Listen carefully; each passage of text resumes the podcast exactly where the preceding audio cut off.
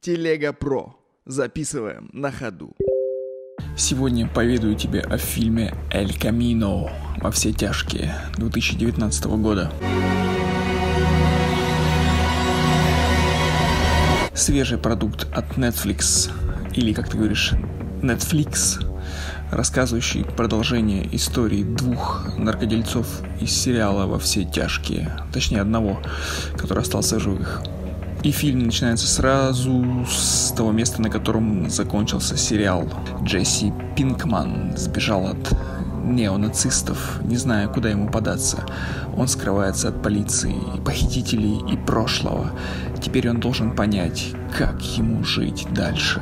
Ну, надо сказать, что я посмотрел весь сериал во все тяжкие не из-за того, что фанат, фанатство, а просто потому, что было время, и было интересно изучить такой успешный проект, разобрать его по косточкам.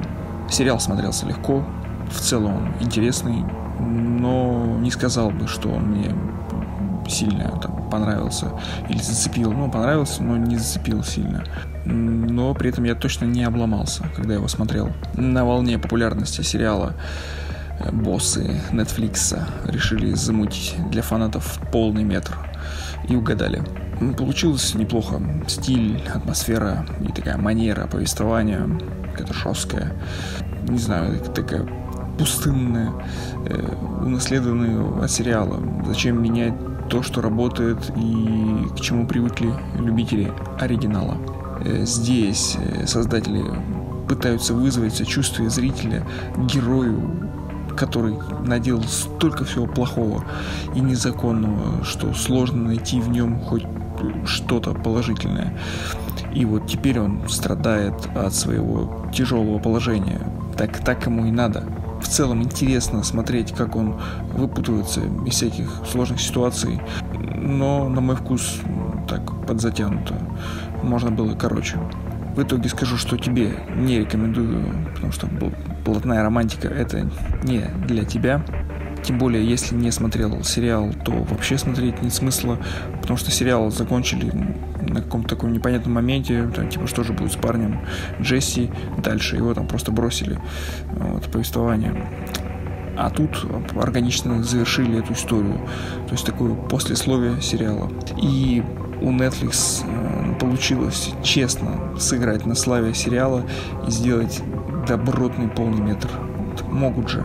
Сериал не смотрел, и, конечно же, полный метр по нему, тем более прямое продолжение, смотреть не буду.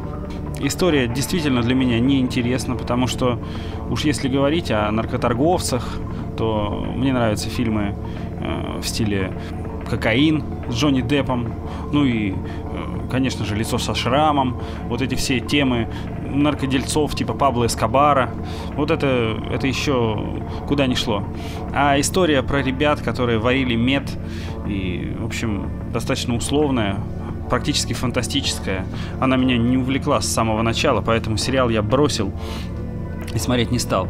Скажу только то, что э, продолжать сериалы полным метром это не выдумка Netflix, Netflix э, и была другая история, еще более громкая, когда просто культовейший, просто культовее не придумаешь сериал «Секретные материалы». Секретные материалы. Был продолжен полным метром, одним, вторым, третьим, и это смотрелось убого. Ни один полный метр, который продолжал сериал «Секретные материалы», не понравился настоящим фанатам, никак не дополнил историю, оказался вымученным, эксплуатирующим бренд и, в общем-то, никого не порадовал. Думаю, что и в этот раз происходит нечто похожее. Создатели пытаются использовать раскрученное имя, пытаются заработать баблишко на фанатах, ну а насколько это получается, судить тебе, потому что ты смотрел.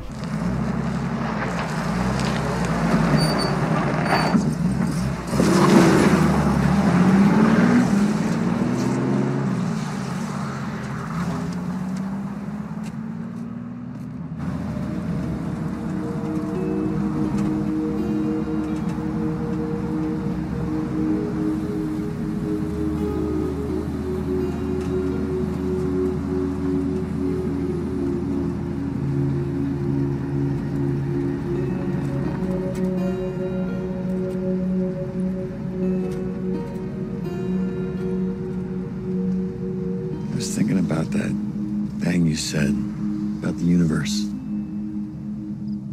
Going where the universe takes you.